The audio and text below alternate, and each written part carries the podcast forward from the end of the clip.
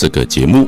喜乐生命，我们今天现场非常的高兴，也非常的荣幸，我们请到了水上林朝富牧师来到我们的现场接受我们的访问。林牧师你好，好，诶，很高兴呢，今天你在百忙中啊来接受我们的访问。啊，我所了解的林牧师啊，可以说唱作俱佳了，而且是一个非常有爱心，而且充满幽默感的这样一个人。那我很想了解一下牧师您的这个信仰历程是怎么样来的？你是不是原本家里就是信主的，还是一个民间信仰的一个家庭？黄老师，谢谢你，因为你这样跟我赞美，我承担不起。我以前的信仰是一般民间的信仰，跟着父母亲一样的，他叫我信什么我就信什么。是是。啊，至于后来我是到了国中，上了高高中，其实真正的是上了高中，才慢慢的接触这样的信仰。那这个信仰，其实我回想起来，其实有上帝在我身上的工作。其实，在小学跟国中就有安排一些曾经到过教会的一些同学在我身边，是是啊，那让我从一般的信仰的这些背景的人身上，或者是信耶稣的人身上，然后慢慢有一点体会到是有点不同。是，你能不能告诉我们啊、呃，这些安排啊，大概一些啊、呃、这个细节？因为我想这个初处的一个接触信仰啊，是蛮尊贵的，能。第一次的碰触信仰啊，真的是一个上帝美好的安排。是，要不要跟我们做一个比较啊这个呃深入的这样一种分享？因为我所读的是一个比较乡下的一个学校，我家就住在南投县水里乡，蛮乡下的，靠近信义乡的一个，就是信义乡就是一个山地乡嘛。那我整个从小一直到国中。没有办法直接就到教会去，那上帝就安排有让这些人，他曾经就拿过好像是教会的上主学的一些这些小东西到教会小学的时候，那我就觉得说，咦，这个什么东西我从来没看过。那你当时看的是不是很喜欢？那时候喜欢到还没有，只是觉得说，诶，啊，他们怎么有这个东西，我怎么没有？是是。而且那时候小时候的心灵里面就觉得说，诶，啊，世界怎么会好像比我想象中的那么大？我还不知道的东西怎么还会那么多？是是是。那我们所知道大概就是考试读教科书，对不对？对。那些其他的所谓的课外的一些东西啊，我们很少去去接触吧？对。就接触那些福音啊，真的让我们感到很 surprise 那种感觉。对，那。你接触了这些东西之后，慢慢还有没有什么比较特殊的这种小时候的信仰经验？小时候就是说，上帝安排这些人在我身边，让我有所比较。因为我上了国中之后，虽然我不敢说我就很厉害，会很会读书，但是啊、呃，我的成绩就是在有能力编班的这样的一个制度下，我还拜。被编在是最好的班，是是，男生班有七个班，女生班有六个班，我就编在男生最好的班，女生一个最好的一个班，我就编在最好的男生班里面。那当然呢，如果是编在后后后最很那个这个班里面的很后头的话，也就没什么。但是我就编呢，大概在这个班里面，偶尔有几科还可以在前几名。是，所以这个竞争哦，跟同学之间那个竞争真的是有时候 外人没有办法想象的。有时候就是老师在考试哈。整个那个答案就差那么一点点，好像是一笔一画啊。同学就是为了要争那个零点五分，就是扣得很很严严格，所以我能够体会得到那个整个那个竞争的性。但是这个本来跟信仰没有关系，可是我是觉得，哎，我有时候真的人总会有一些盲点，读书的时候有时候也会就是那个小点，然后我不懂，底下的就很难很难继续下去。所以呢，有时候我会想说，哎呀，那同同学会知道嘛？然后就请教他，哎，奇怪的很哦。我后来就发觉到，怎么有一个那个到礼拜堂去那个人就愿意帮忙，另外的其他同学就是不愿意。是是。所以从这里的我就觉得说，哎，他怎么跟人家不一样哦？是是。同样是竞争，其实他也慢慢知道，哎，其实我们在都是班上的同学嘛，都会知道，哎，大概谁的成绩会比较高，而且那个只要是一点通了，大概。底下的就会真的会成为他的竞争者啊！是这个让我想到一个我女儿的这个所发生的啊真实的故事。我女儿她成绩在国小还不错，现在这个老三，那她就是老师有一个很头痛、很头痛的学生，也不读书，那成天会会很容易吵闹。那他就叫我女儿呢，一定要坐他的他他的旁边。那我女儿就很高兴，就坐他的旁边，然后指导他的功课，啊，帮助他，啊，安抚他，就好像一个小老师一样。是啊，他的父母亲呢，当然也非常的感谢，说哦，怎么还有这样一个孩子愿意这样的帮忙啊，我的孩子成长这样。啊，那我我想，因为。我们是一个基督徒，因为我们有主的爱、神的爱在我们身上，所以呢，我们连小孩子呢都很乐意的去帮忙别人，这好像就变成一个天性啊，自然而然的。我们不晓得为什么，但是自然而然，因为他知道我们应该彼此相爱啊。或许呢，早就神就把爱注入在我们的是呃这个身上的这个关系了。对，所以我就从这个比较上就觉得对基督教哎有一点点好感，这是实在话。是，那我从来也没有踏进过。当时候国中之前，真的都没有踏进过所谓的礼拜堂，是就是这样的一个情况，是，这是我所以你慢慢就对这个基督的信仰啊有了好感了。对，那后来为什么啊这个会真正的皈依也好，或是真正的受洗成为啊基督的一个门徒，或是这个基督的啊这样一个信徒？这个就是要说到后来我就考试啊。高中之后，国中要升高中，当然要考试。我也考过所谓的师专的考试，但是考得不理想。那这个当然也有原因了哈。就到台北去考，那我的，我因为我们家就住在乡下嘛，啊，到台北去考的话，就聚在住在那个亲戚的家。啊，亲戚也是好意啦，就带我开着车，然后就带我们去所谓的文昌帝庙啦，是东拜西拜的。啊，我就发觉到我考试了之后哈。啊，怎么考就怎么考，好不好？我最拿手的数学，嗯，甚至于学校也曾经是在在二年级国二的时候，大概都是满分的啦。是是，好，几乎很少说让我很难过的分数。啊，结果没有想到，真的在考试的时候，他考那个有点应用题，怎么想就怎么怎么不会。是是，等到我后来想要缴卷了，哎，奇怪，站起来了就会了。站起来才想到，那也不能坐下坐下去啊。对，所以而且我我也曾经代表过我们那个乡下的一个小这样这样的一个国中一个小学校，参参加过作文比赛。是是，就是我们整个班嘛，也就是最好班，当然就推派最好的代表去。啊，结果呢，没有想到我的国文哦，也因为我们没有考试的经验，也没有老师提醒我们，所以呢，我的国文也考的考糟了。是是，那时候我们的我是国中第一届。一般的国文的尝试或者这这些的考试，大概有占一百分，那总分有两百分，另外一百分就是作文。我的作文后来我想一想，我大概也拿不到三十分。嗯，而且我还曾经代表过学校去考试，那结果这个考试跟我考的那么糟，让我真的是很灰心。也就因为这样，所以后来我四专没有上，那高中联考我没有报名，主要的是家境，那当时我也不好。那所以也只有就报考台中区的所谓的高职的联招。那高职联招，我也很特别特别的考上台中高农。是是。那这我为什么讲说特别？就是因为我是超分数，可以上台中高工，也也可以上比较其他的科系都可以。那结果呢，我就用第一志愿，我是第一志愿。然后超分数，然后考上台中高农，所以我是当年的台中高农的帮手。那为什么会选择高农，没有选择高工？因为我们都知道将来要迈入一个工业化的社会。这个就是说，当时候乡下的土土孩子真的就是这样子，很土，不知道怎么填那个科系了，跟学校。是，我就第一个志愿就是跟他写台中高农农机科。嗯，啊，底下的当然他就按着分发，就是第一志愿就给你嘛。是是是，所以我底下的台中高工虽然也达到了分数，就是不能进不能上嘛。是是，所以在当时候，后来本来也没有什么了，就觉得好吧，高人是高龙嘛，甚至还有一点心想说为农民哈，因为我是读农机嘛，当时候农机还不发达嘛。是是，因为我是农农家子弟，我也知道农农农家的苦嘛。是，甚至于从。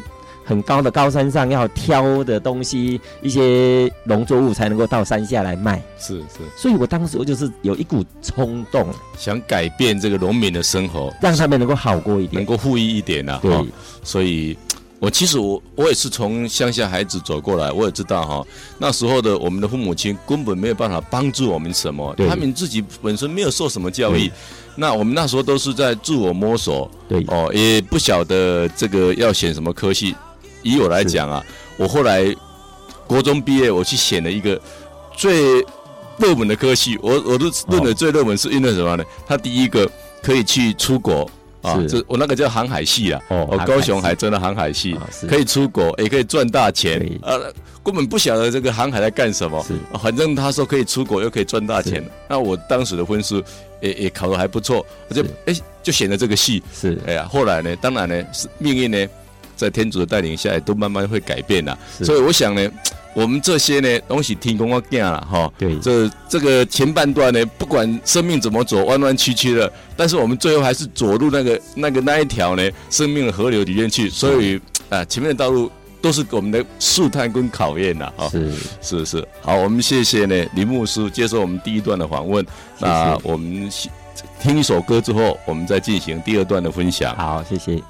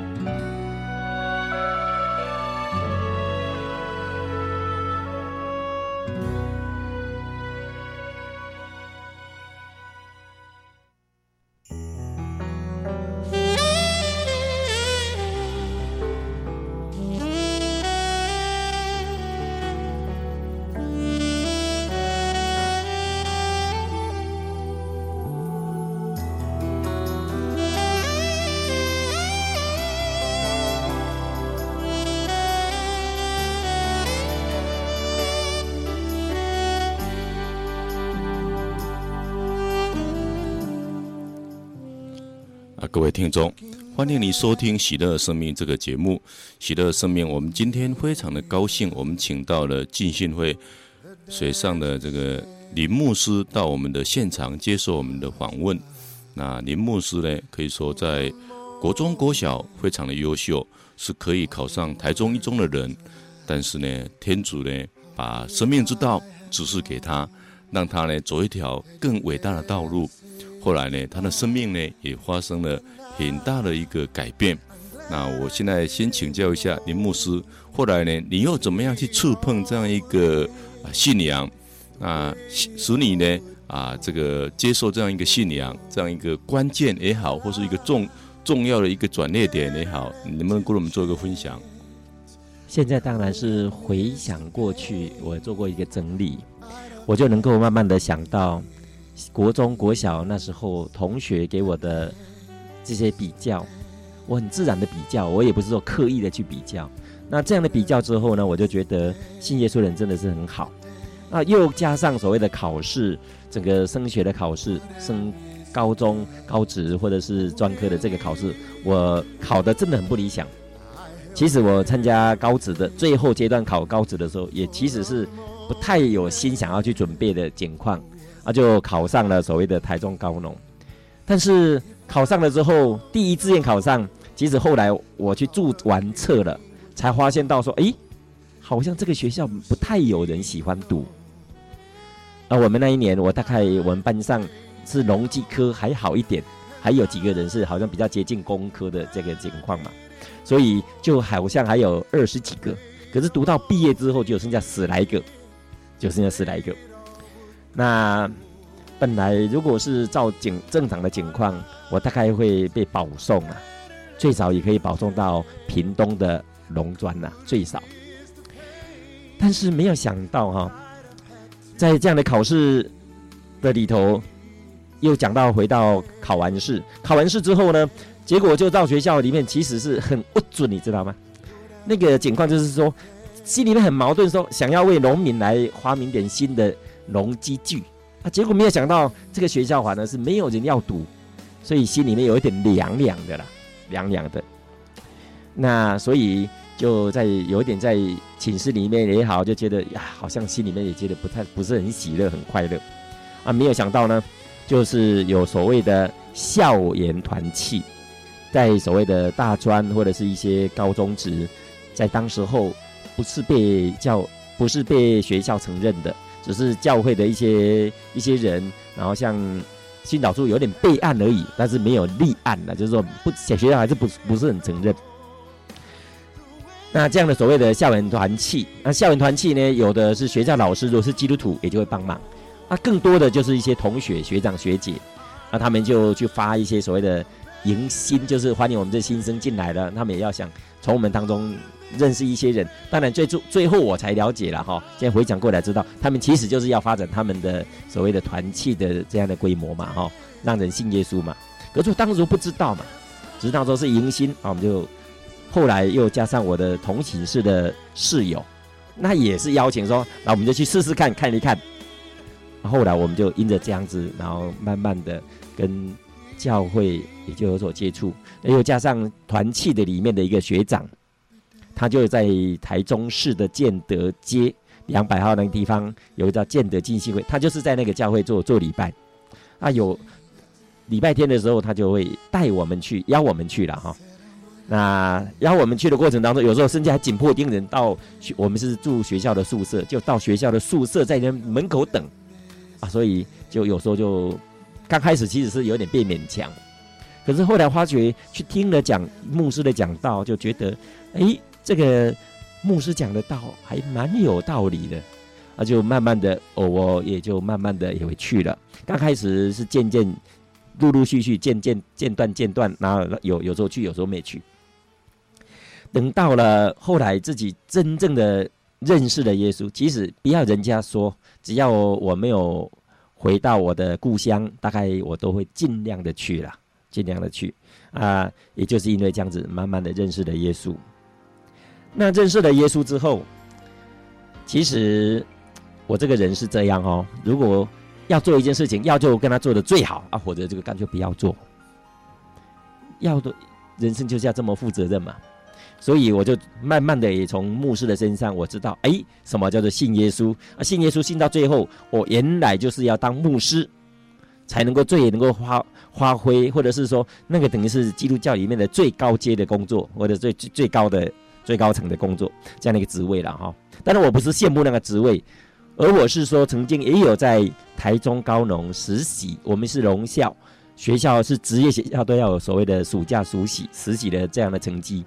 那我们就因为学校的宿学校的那个宿舍又不又不让我们住，所以我们就只好自己找地方住啊。发觉到教会刚好好像还可以稍微可以容纳少数几个人，那我就去去接洽。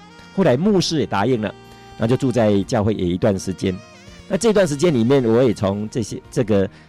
台中建德进信会的廖坤田廖牧师，他们这个他们的生活起居，还有他们的整个家庭的气氛，慢慢能够了解到说，哎，跟我的家庭，我自己原生的家庭怎么不一样哎？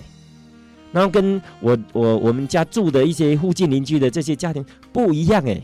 你你觉得最大的不一样在哪里？最大的不一样就是说，哎，他们几乎我没听过吵架，是一团。牧师跟师母没有吵架，是。甚至于劝孩子，孩子有时候也有牧师的孩子，有时候也会皮，但是很皮的时候，他大概就是跟他提醒说某某某啊，你怎么样？大概不是，好像就用用前脚打脚踢，甚至于像我们现在的世代里面，有时候甚至还有更严重的，对不对？对。所以我就能够体会到，哎，这里头也有不同。是是。所以这样的生命的发发现它的不同，然后就慢慢的也带带我，就觉得更认真的去想这个问题。当然，我就知道这个其实就是信仰的历程里面在改变我们嘛，也就是所谓的《格林多后书》五章第十七节所讲的：“若有人在基督里，他就是新造的人，旧事已过，都变成新的了。”所以这个就是我慢慢也就懂得说，怎么样要就追求，就好好追求。所以后来我其实心里头就早就跟上帝答应说，如果上帝你。看得起我，或者是说你需要我，我当然也乐意就做这样的工作，做你的仆人。对，对，做做牧师的工作。是。那后来呢？你好像也不是马上就做牧师嘛，对不对？不是。那后来还是有一段经历，是不是继续再给我们做分享？哎，这段经历就是因为信，就是我信耶稣，是。然后家人就跟我有一点半威胁的，说你如果再去信你的耶稣。以后你的学费就不付啦。是，那时候我是一个高中生嘛，啊，毕业完了之后，我就心里头就接着在盘算，我说，是，如果家里面不供给的话，那我怎么办呢？是是，所以后来就，其实我那时候真的是有保送屏东农专的资格。是，虽然我的成绩本来照讲应该是还是可以去保送中兴大学的农教系了，可是因为我比较注重实力啦。不是注重那个前面五个学期的成绩，而且我也不会去跟老师拍马屁了。是啊，有些同学就跟他拍马屁，所以我是从第二名的，本来是第五个学期的成绩是第二名的情况，然后慢慢的就因为有些同学要求加分，甚至于有一个数学老师，很真的，我就觉得他有点过分了哈。到现在我都还记住，就是真的很过分。课堂上的课上完了，无所谓，我们就接嘛。如果我们不会就算了。他是一回家就兼兼着有补习班，那如果补习班就归补习班，学校就归教学校的教育，那也就也就算了。啊，结果呢，他学校的学校教的回去补习班加强了之后，补习班教的进度就成为学校的进度。是是，所以因为碰到那个是我从来都没碰碰过的所谓的三角函数的问题，所以那个什么 sin cosine 天然 cot 的，但是真的。乱掉了，所以我的数学就到这个地方就慢慢的就真的是很糟糕，也也因着这样子，我的成绩也就所谓的五个成绩五五个学习的平均就慢慢的降下来，然后变成保第三名保中屏东龙专，但是我是觉得说，他、啊、如果去赌的话要学会对不对？刚才讲到了说家人不富嘛，我特别是我妈妈就想就有点威胁了，那我那时候心里头我就想说。哎，我不接受威胁。我这个人的个性，小学的老师就给我这个个评语了，说个性倔强。连续两个老师哦，是，三个学三个学年哦，都看得出来你这个个性倔强。哎，啊、呃，所以我就觉得说，好吧，你你不给我提供学费，我还是有办法。我只要我做的，我，我一定会去做。对，对，所以我后来我就我就报考所谓的军校了。当时候很热门，所谓的保送军校，现在还要考的要命。现以当时候不用啊，免试就就保送这军校。啊，我的成绩大概还不错啦，所以其实我在军校的表现也还好。是，是啊，这个过程就不必说了啊啊！再来呢，就等到了当完兵五年的专专修班的军官的生活退下来之后，那当时候整个乡公所的兵役课的人员跟我说，五年里面随时都可以回役，就可以在如果社会上混不下去，还可以去当军人啊。再回去当嘛，哦，啊，如果其实这个也是一个很很好的一个路，是是，只是我当时候我就觉得，虽然社会上很苦，啊，甚至于所赚的钱也不一定比军中多了，可是我的当时候已经结婚哈，退退伍之前几个月结婚的，啊，结果呢就发现到，既然要自己好好努力，既然说要退下来。好吧，就努力。啊努力的过程当中，我也做过很多的工作，也去工厂做过所谓的生产线上的一个作业员。是是。那也去送过瓦斯。是。那也去开过自己经营过小货车，也去过木材厂当过厂长。啊，这个过程当然也有很多的一些辛酸了。那刚好，其实我本来就说有有要当牧师的心愿。可是这个观念慢慢也会淡掉哈，也会把它淡掉。然后在军中的生活当中，也会碰到一些不如意，甚至曾经到金门当兵，差一点点因为查卫兵，然后就被就被阿兵哥枪毙了。为什么？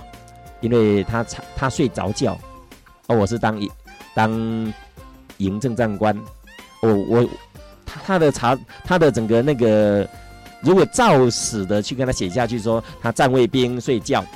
啊，大概就很麻烦，是是，啊，结果他差一点点就拉枪机，然后就子弹送给我，是是。如果这样的话，大概我今天也就不坐在这里了，是是。但是在这个过程当中，上帝很奇妙的都在保守，甚至于我也慢慢体会到生命的奇妙哈，生命的奇妙。那所以在当完兵回来之后，又有一些历练，然后就发现到说，其实我们如果赚得全世界。铁烫自己的生命，真的没有意思呢。这是我们我们的圣经马太福音的第十六章的二十六节所讲的嘛。那我就觉得，甚至也有曾经就在教会的分这些信息的里面也分享过过说，所有人生的这些成就，就像传道书所讲的，都是虚空，都是捕风捉影。哎，这个所以嗯。所以我就发觉到说，哎呀，人生真的是没意思呢。那又加上我在考神学院之前，那个神学院的教那个院长啊、神学院的院长张正光张院长，我是读台台湾浸信会神学院啊、那那个院长就来到台中，就分享了他的一个信息。他说：“我们有没有时候会不会就像一个驴子？驴子很有力啊，很有蛮力啊，而人就很会被。”用这个驴子的蛮力，然后就叫他磨那个麦子，啊，固定的就这样一圈一圈的磨，磨到后来，如果他已经是不能了，就换一换一批驴子，继续这个驴子就被淘汰。我们人会不会就像那个驴子一样，也在上班下班上班下班，到最后年老了就被淘汰掉？啊，我就觉得这样，如果是人生只有这样，真的就没有价值。那又从我自己在做礼拜的这个教会的牧师的身上，也看到他也帮助的人，从忧愁能够帮助人，让他能够真实的人生愿意再重新好好来过。也看到了整个，甚至于也跟着牧师去看，去家庭里面看一些人，所以就后来觉得这个牧师的工作还值得可以做。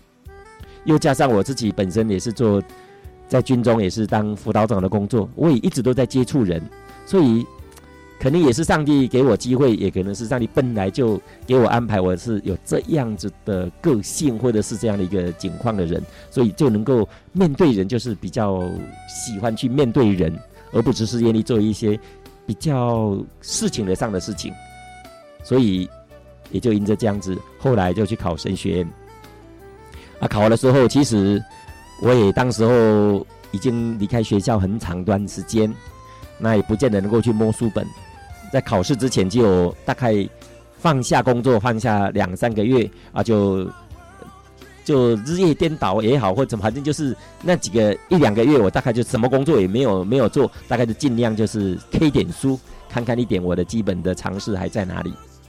因为我们的学校所考的成绩是考的是除了圣经要整本的圣经都都都考之外，也要考所谓的常识。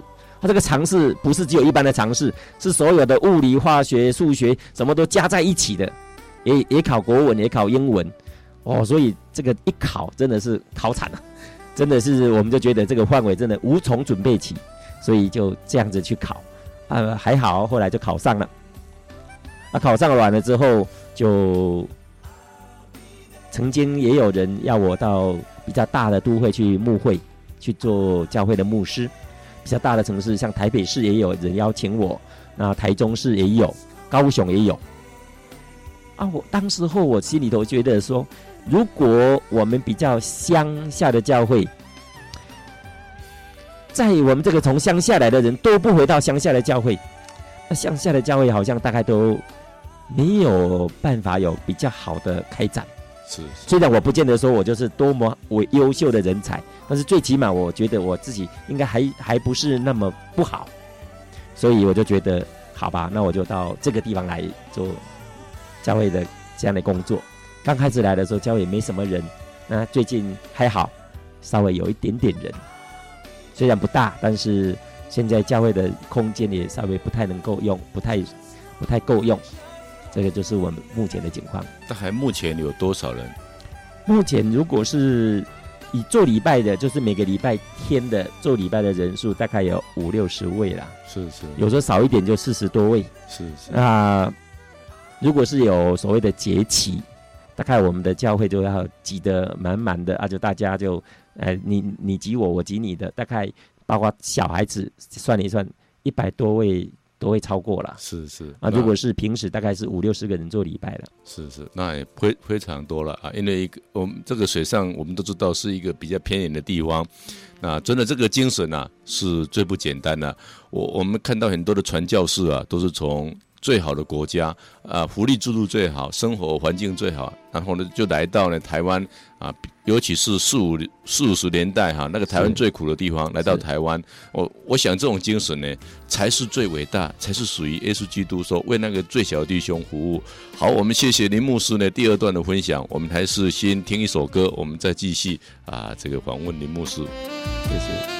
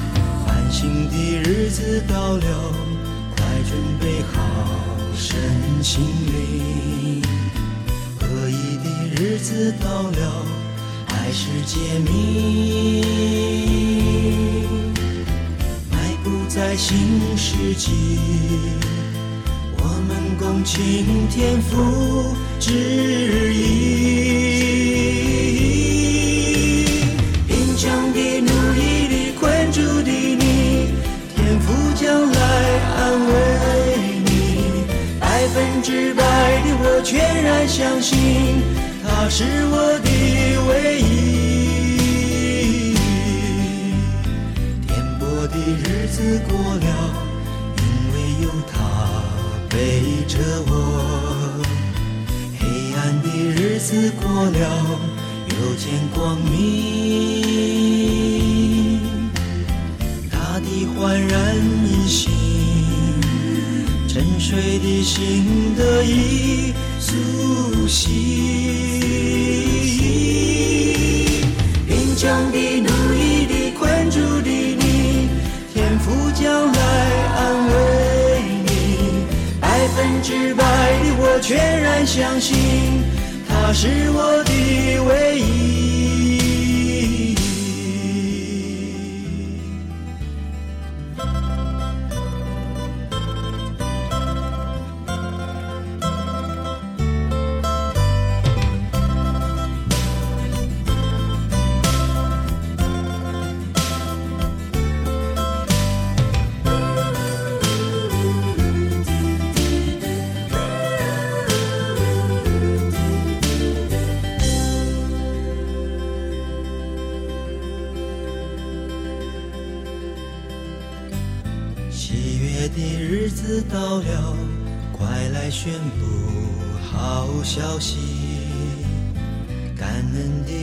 子到了，主必亲临。跨越过千禧年，我们共倾天父带领。繁星的日子到了，快准备好。身心灵，合一的日子到了，开始揭秘，迈步在新世纪，我们共倾天父旨意。贫穷的、奴役的、困住的你，天赋将来安慰你。百分之百的我全然相信，他是我的唯一。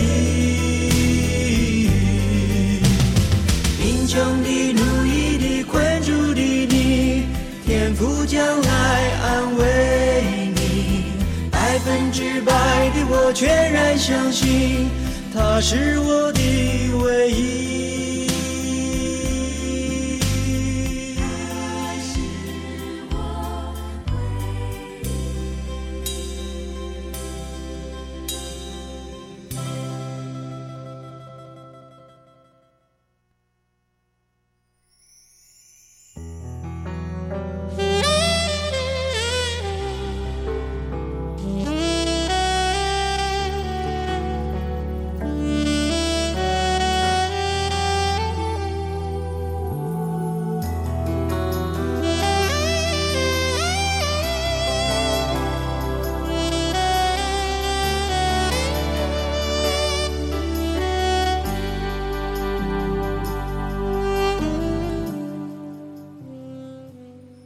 各位听众，欢迎你收听《喜乐生命》这个节目。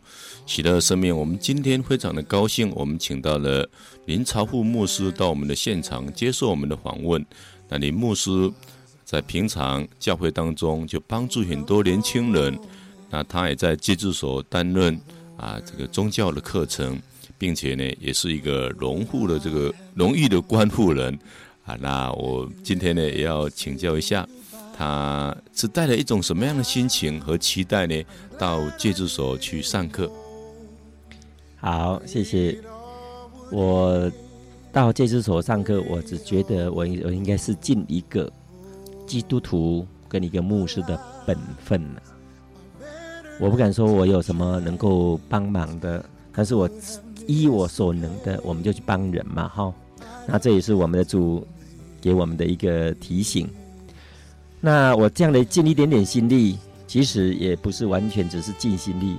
如果是在马太福音的第二十五章四十节，这里有提醒我们说，我们若不做，若是我们坐在一个小小的弟兄的身上，就坐在一个主的身上。那如果是二十五章的第四十五节，就告诉我们说，如果我们不坐在一个小弟兄的身上，那就不是坐在主的身上。而且耶稣到时候可能也会用这样的一个情况说：你有来在监狱的时候有来看我，在医院的时候有来看我，你在什么时候有来关心我？到时候如果我既然都已经做了牧师，然后又有这个刚好我本来就一直的从嘉义的旧监狱就有在做这样的工作。那也因着有这样的机会，就积极做这样的工作，所以我一直的一个心态只是说，依我所能的来跟所有的这些戒治所的这些同学来帮助他们，能不能说因着我帮助他们，他们真的得着了应该可以改变的认知之外，也真的有行动去改变。我也期待他们真的有这样，而且我也期待说。很多的人都在关心这样的更生人或者是受刑人的生活改变之外，我觉得家庭或者是整个社会大众也真的需要更多的来接纳他们，或者是来帮助他们，甚至于有时候一些企业界的人也应该来帮助他们。我我们在关荣誉关护人的开会，或者是那个台湾更生保护会嘉义分会的一些开会当中，我们都会谈到说，就是这两个单位都是地检署的一个一个。另外的一个系统的一个工作，那荣誉关护人的工作其实是就等于说，假释的这些受保护管束的这些人，他就需要分配给关护人。那关护人有时候就觉得这个个案已经到比较稳定的时候，那就让我们荣誉关护人来接手，来整个帮他帮关护人来执行他的业务。在这个工作，其实也就是说在旁边看着他，帮着他。其实我们。关护人是有一点点可以管他的这个这样的一个角色了，这样的一个这样的一个权利在啦，在国外好像还是蛮大的哈。但是如果更生辅导员的工作，就比较属于是比较软性的，来帮助他做一些他能够说急难需要的一个帮助啦，或者一些辅导啦等等之类的。那我做了这样的工作，做了几年下来，我也觉得其实跟我我们教会工作都很接近，都一直在关心人。所以我就没有推迟，也就一直在帮他们做这样的工作。是，的确啊，我们教会的工作呢，就是为那个最小弟兄服务了哈。也就是说，为那生活中最软弱的、最需要帮忙的人服务哈。那当然，圣经也告诉我们了，那个怜悯别人的人是有福的，因为他将来必被怜悯呐。那事实上呢，以我个人的感觉，我也在做这个事情。那每一次呢，我到戒治所也好，或是去面对这些弟兄也好，我真正的感受到说，我们实在是可以把耶稣基督的生命带给他们。我们去真的是啊，把这个真正的生命、喜乐的生命啊，那那条生命之道呢啊，告诉他们、指示给他们。所以每一次去呢，我真的是非常的高兴，若是有一两个弟兄也好，他愿意接受这样一个。啊，信仰啊，愿意让耶稣基督呢进入他内心里面呢，我们是何何等的喜乐。那说真的，这个我们这些弟兄啊，尤其是被毒品所捆绑的弟兄啊，他们内心可能有一个所谓的心魔在里面，这个心魔常常会引诱他们、诱惑他们呢，再一次的去犯罪。那圣经告诉我们，那一位所谓的。真理之神圣神呢，他是与情欲征战的。当他的神呢进入我们里面呢，他会帮助我们去跟这个所谓的情欲也好，或是心魔也好来征战。我们要靠着这一位圣神呢来致使我们的情欲以及心魔，或者呢，我们真的很难走出呢毒品对我们的辖制跟啊攻击啊以及诱惑。所以我想呢，林牧师跟我的心情呢，可能都非常雷同。我们去是借着耶稣基督。是给他们生命，帮助他们脱离毒品的这样一个控制。对，只有主耶稣能够帮助他。是是，给他们建造一个新的生命，有力量。是是，好，那我们还是先听一首歌，之后我们再做第三段的分享。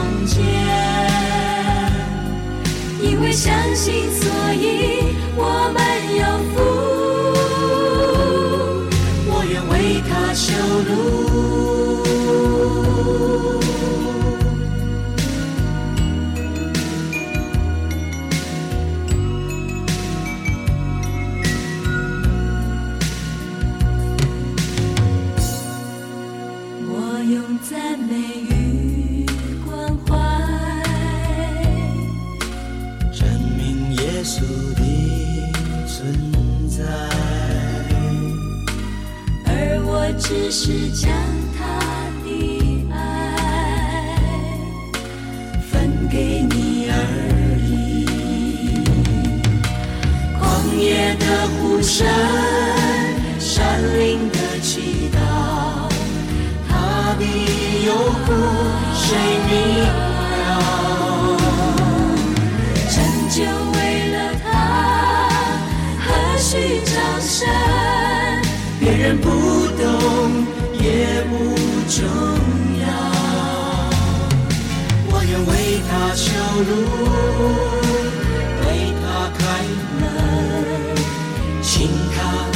在我们的中间。因为相信，所以我们有福。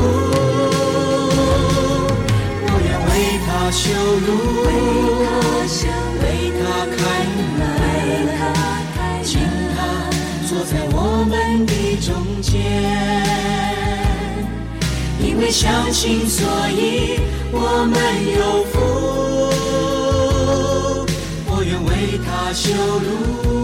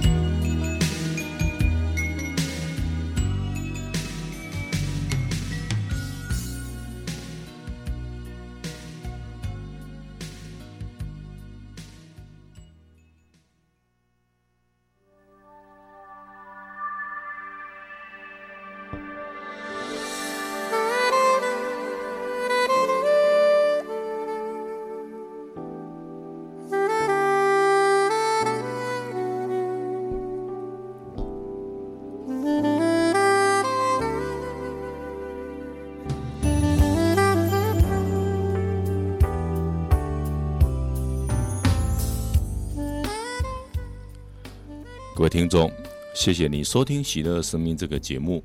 喜乐生命，我们今天非常的高兴，我们请到了林朝富牧师来到我们的现场，接受我们的访问。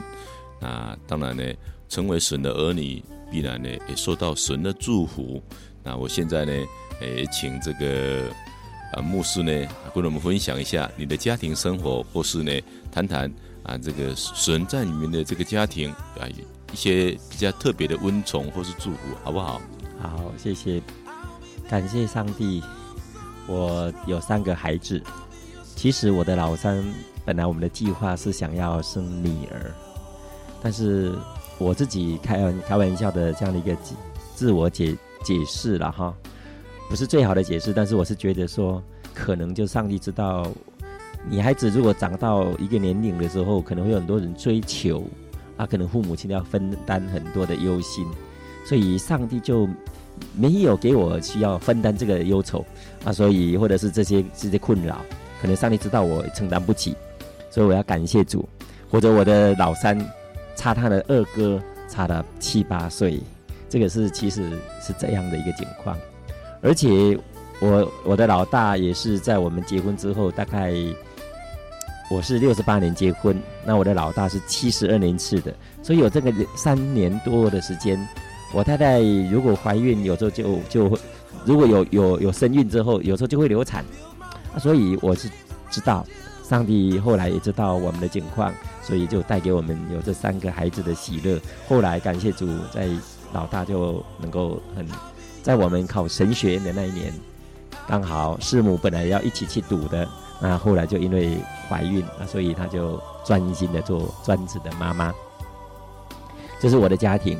那我也看见到了，我一信了耶稣，本来我的家里面的这些兄弟姐妹不太能够认同、认同或者是赞同，但是最近几年下来，我当了牧师这十多年来，就觉得家人也慢慢的肯定我的工作，那也慢慢的能够对主也有点觉得说，嗯，好像是不真的不一样。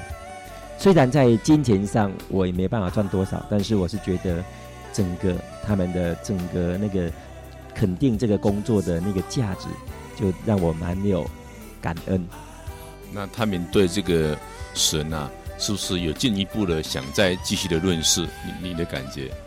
我是觉得，当然这个本身是一个整个生命的一个改变，甚至是生活的大改大改变，不是很容易，但是有有这个方向，是有这个这样的去向。好，那你你你感觉你在生活中，你们的家庭是不是也常常仰望神、依靠神这样来来生活？当然我，我我说我放弃了比较大的城市、大的大一点、大一点的教会的邀请，无形中小的教会经济上也比较有限，所以甚至也曾经说整个在经费上有点比较不够，但是也发现到，诶，整个教会。虽然不够，但是都还可以过，所以我也会这样来感谢神。是，所以真正的丰富啊，就是够用，然后多一点点，这个叫做丰富了哈。好，最后我们请牧师来给我们分享两到三句的这个圣经的话语。我觉得在箴言有一段话很美，那这一段话就是说，上帝所赐的福使人富足，并不加上忧虑。原来的是说耶和华所赐的福，这个耶和华就是上帝啊。上帝所赐的福使人富足，并不加上忧虑。这段话我觉得我蛮喜欢的。那因为是这样的财富足有时候常常会带给人家忧虑啊。如果是上帝赐的，就不会有忧虑。那我也蛮喜欢约翰福音的三章十六节，虽然这一节是大家只要信了耶稣，大概都会知道的。可是我也觉得世界上还有很多人。特别是在台湾，还有很多人不认识耶稣。这段话我们应该要来认识，那就是说，上帝爱世人，甚至将他的独生子赐给他们，叫一切信他的不至灭亡，反得永生。这段我我也觉得相当的重要，我也很盼望说每个人都能够知道上帝的爱。另外，我也觉得应该分享是希伯来书的第九章二十七节，这里面有告诉我们说。按着定命，人人都有意识，时候且有审判。那我觉得我们基督徒是一个光跟眼的功用。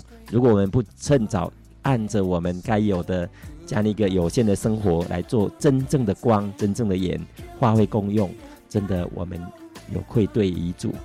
那但愿我的生活也越来越能够。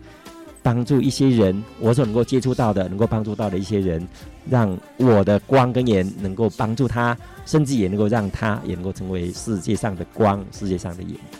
好，我们真的谢谢林牧师这么丰富的分享。的确啊，这位上帝天主啊，他真的太爱了我们了。我常常跟我们戒毒所的同学开玩笑说，你们有没有人愿意把自己的孩子为别人而死？几乎没有一个人愿意。可是呢，这位慈爱的天父呢，却让他的独生子耶稣基督呢，为我们而死，可见他对我们的爱是多么的啊一个啊伟大，这么多么爱了我们世人哈。那当然呢，我牧师刚刚也分享到哈，这个。真正的富足啊，实在是良心呢不愧的哈。对，那你的享受，你才是真正的享受。若是说你今天的享受啊，啊是让良心呢不安啊，纵然你拥有这个万贯家财啊，你可能呢也是不是真正的享受。所以我想呢，神所赐给我们的是那一个啊良心呢非常平安的一种一种所谓的富足的享受。好，我们谢谢这个牧师今天呢百忙中啊抽空来接受我们的访问，谢谢这个。上帝的温宠啊，与你们家庭同在。